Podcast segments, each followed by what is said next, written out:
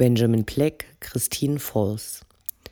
Eine Leseempfehlung vom Meister Stephen King himself auf Twitter. Love Benjamin Pleck. Wish he'd write a supernatural novel. There's a sense of the weird about his detective novels just under the surface. Auftrag verstanden, Christine Falls verschlungen. Christine Falls ist der 2006 erschienene erste Roman einer mittlerweile acht Bücher umfassenden Reihe von Benjamin Black, die im Dublin der 1950er Jahre spielt und deren Protagonist Quirk im Hauptberuf als Pathologe arbeitet, nebenbei aber Rätsel und Kriminalfälle löst. Benjamin Pleck ist ein Pseudonym des Schriftstellers und Literaturkritikers John Benville, der unter anderem für das renommierte Literaturmagazin die New York Review of Books rezensiert und für seine Werke zahlreiche prestigeträchtige Auszeichnungen wie den Man Booker Preis gewann. Dabei verabscheut er sein literarisches Werk, ist aber mit der Quirk-Reihe weniger unzufrieden, weil er an diese geringere Maßstäbe anlegt. Mit dem Pathologen mittleren Alters Quirk begeben wir uns ins Dublin der 1950er Jahre.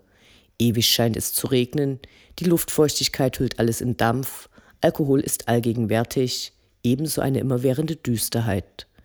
Die Gespräche sind knapp, mehr wird verschwiegen als geäußert.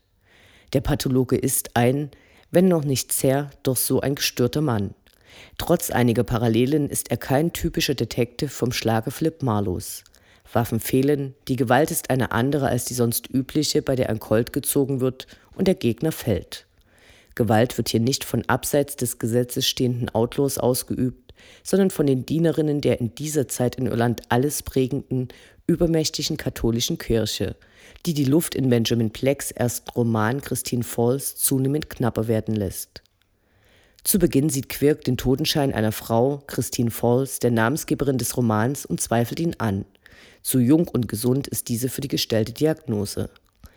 Malachy, kurz Mel, sein Stiefbruder, der als Frauenarzt im gleichen Krankenhaus arbeitet, bittet ihn um Stillschweigen und darum, die junge Tote nicht zu obduzieren. Wenig überraschend forscht Quirk nach und entdeckt, dass neben dem gefälschten Totenschein von Christine Falls auch der dokumentierte Entdeckungsort der Toten nicht stimmt. Christine Falls ist bei der Geburt ihres unehelichen Kindes verblutet, von ihrem Baby fehlt jede Spur. Quirk findet heraus, dass sie einst im Hause seines Bruders angestellt war und verdächtigt ihn, der Vater zu sein, stößt aber bei seinen Nachforschungen auf eine Mauer des Schweigens. Als er die Frau findet, in deren Haus Christine ihr Baby auf die Welt brachte, bringt er sie dazu, ihm einige Details zu erzählen. Wenig später wird sie ermordet. Gleichzeitig werden wir in eine komplizierte Familiengeschichte eingeführt, in der unter der Oberfläche viele Konflikte schwelen, die erahnbar, aber lange nicht deutbar sind. Nach und nach wird enthüllt, dass Quirk einst von Mels Vater Garrett Griffin im Buch nur der Richter genannt, adoptiert und aufgezogen wurde.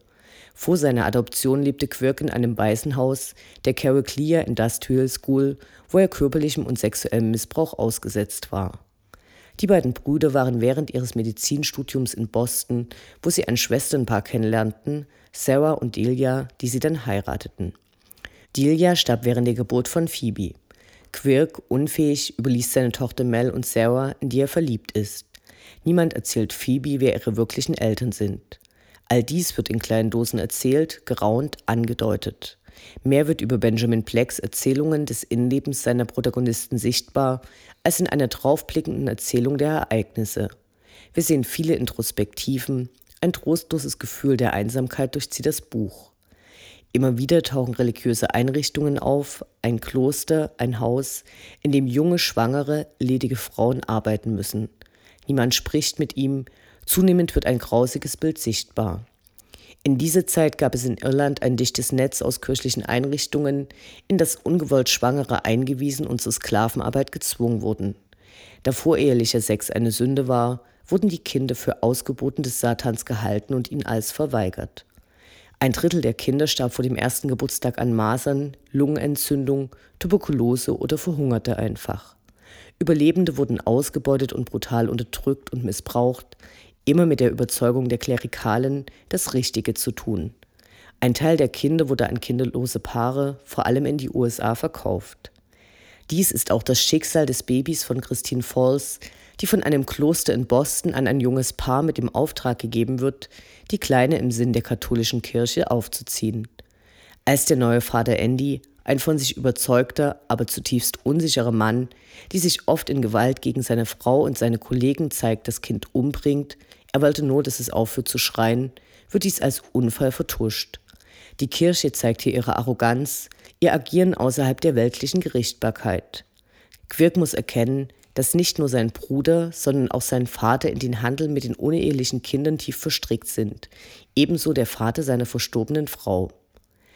Als er nach Boston kommt, findet er das Grab der kleinen Christine auf dem Grund des Klosters. Eine Nonne, die mit ihm spricht, wird zwangsversetzt. Ansonsten begegnet ihm ein Schweigen, aus dem die katholische Kirche ihre allumfassende Macht sieht und ihren Reichtum speist, stets sicher, für ihre Verbrechen nicht verfolgt zu werden. Das Verrückteste daran ist, dass die Nonnen und Prälaten überzeugt sind, im Recht zu sein, das Richtige zu tun. Die Auswirkungen sind fatal.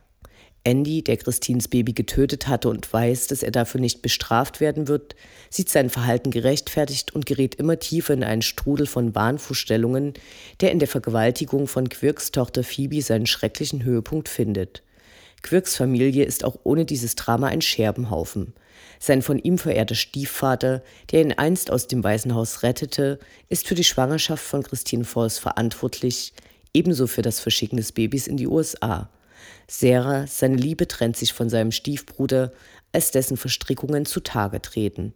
Phoebe, seine Tochter, bricht mit ihm, nachdem er erst nach knapp 20 Jahren seine Vaterschaft eingesteht. Das Ende des ersten Romans zeigt Quirk, der zur Polizei geht und ein Inspektor, der ihm wenig Hoffnung auf Gerechtigkeit macht. In den 1990er Jahren begann eine verstärkte Aufarbeitung in Irland, nachdem bereits Mitte der 70er ein Massengrab entdeckt worden war, dessen Tode zunächst den großen Hungersnöten zugeschrieben wurden. Nur durch den unermüdlichen Einsatz einiger weniger kamen immer mehr Grausamkeiten ans Licht. Überlebende brachen ihr Schweigen.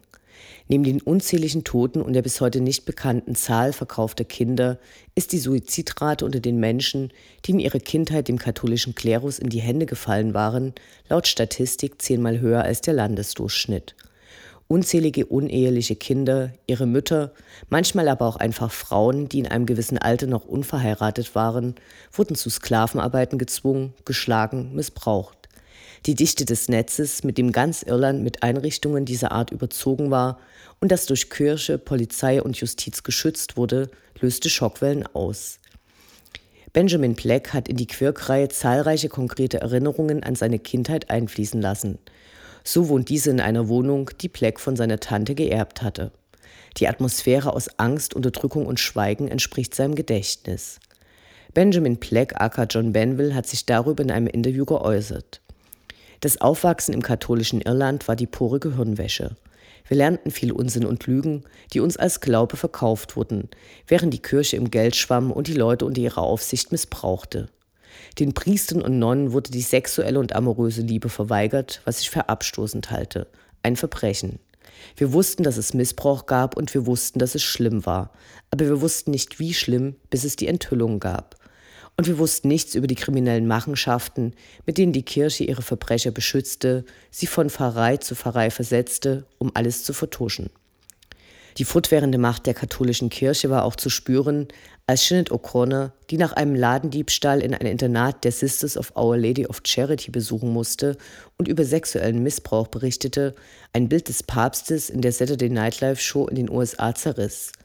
In der nächsten Ausgabe der Show distanzierte sich zum Beispiel Joe Pesci von der Künstlerin und verriet, dass er sie für diese Aktion gern geschlagen hätte. Weltweit gab es wütende Proteste. Benjamin Black schreibt Christine Voss mit all diesem Wissen, aber ohne dieses als Schablone darüber zu legen. Die Gewalt wird angedeutet und gezeigt, aber mit der Selbstgerechtigkeit der katholischen Kirche, die heute nicht mehr so denkbar ist. Ein Klima des Schweigens, der Angst. Die Liebe des Autoren zu seiner Heimatstadt Dublin ist trotzdem zu spüren. Die ersten drei Bücher der Quirk-Reihe wurden 2014 als Miniserie für BBC One verfilmt, die ich an dieser Stelle ebenfalls empfehlen möchte.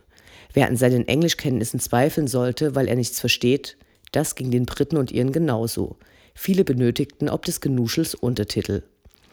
Währenddessen ging vor einigen Tagen der Deutsche Katholikentag unter dem Motto Seht, da ist der Mensch in Leipzig zu Ende fast so, als würde die katholische Kirche tatsächlich ihren Schäfchen Respekt entgegenbringen.